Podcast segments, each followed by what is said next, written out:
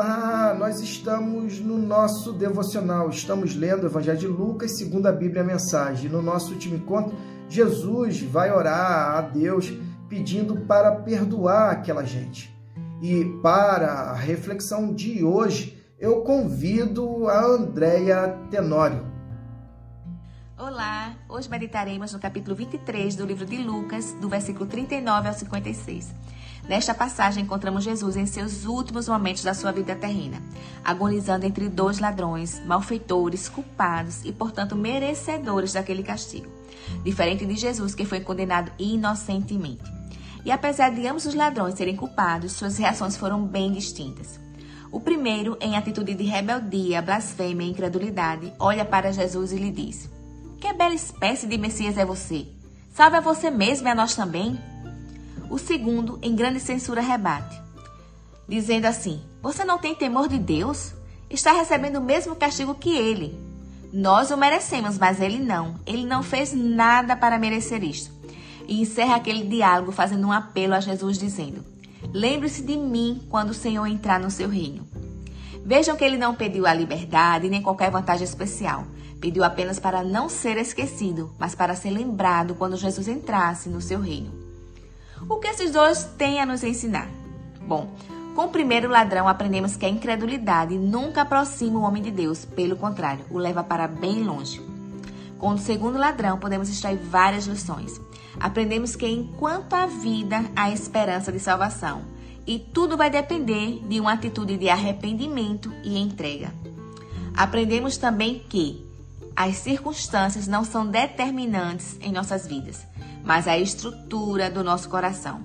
Vejo que, diante das mesmas circunstâncias, os dois ladrões expressaram reações bem diferentes. Isso me fez lembrar de uma frase que eu ouvi há muito tempo atrás. Ela dizia assim: O mesmo sol que amolece a manteiga endurece o barro.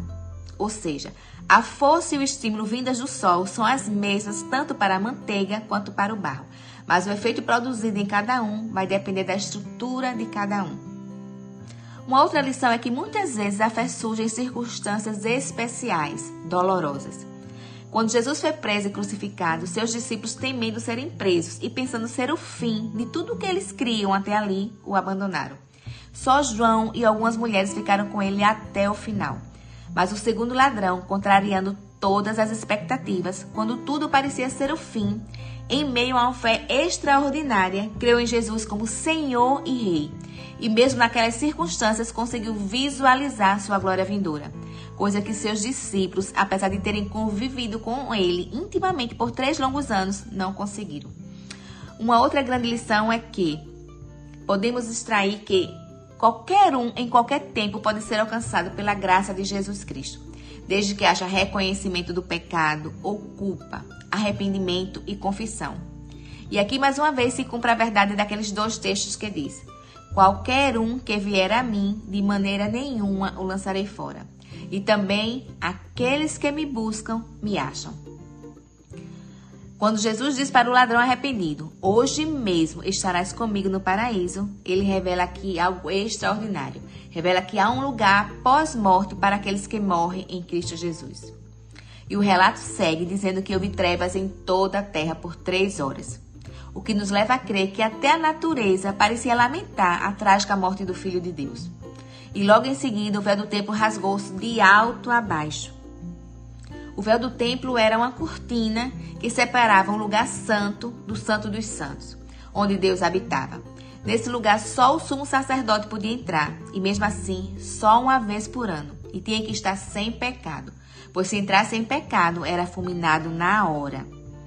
O fato do véu do templo ter se rasgado, começando de cima para baixo, é para mostrar que esse rasgo foi uma ação divina e não humana, declarando que o sacrifício foi aceito e já o caminho estava aberto ao homem para aproximar-se de Deus e ser limpo. E agora aquela separação entre Deus e o homem, iniciada lá no Éden, agora já não havia mais, pois Jesus restaurou o caminho que os separava e agora qualquer um podia se achegar a Deus sem precisar de intermediários, do jeitinho em que se encontrava.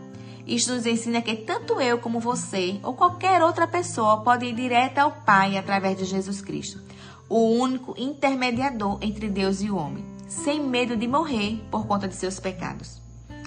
Após esse episódio, Jesus em alta voz diz: Pai, em tuas mãos entrego o meu espírito. E havendo dito isto, expirou. Aqui fica demonstrado que ele não morreu de debilidade humana, mas ele mesmo se entregou voluntariamente em favor de todos. E a Bíblia fala que todas as pessoas que vieram para ver aquele espetáculo ficaram consternados com aquele triste e impactante cena. Saíram dali convictos de que cometeram um grande erro e que Jesus verdadeiramente era o Filho de Deus.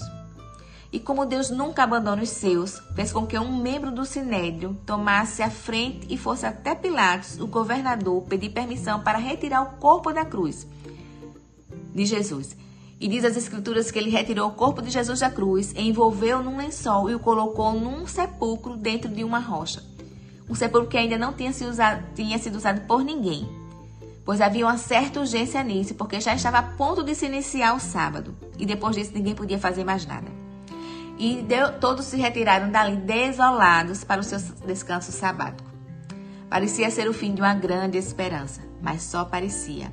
No próximo episódio, algo surpreendente acontecerá. Não deixe de acompanhar. Até lá!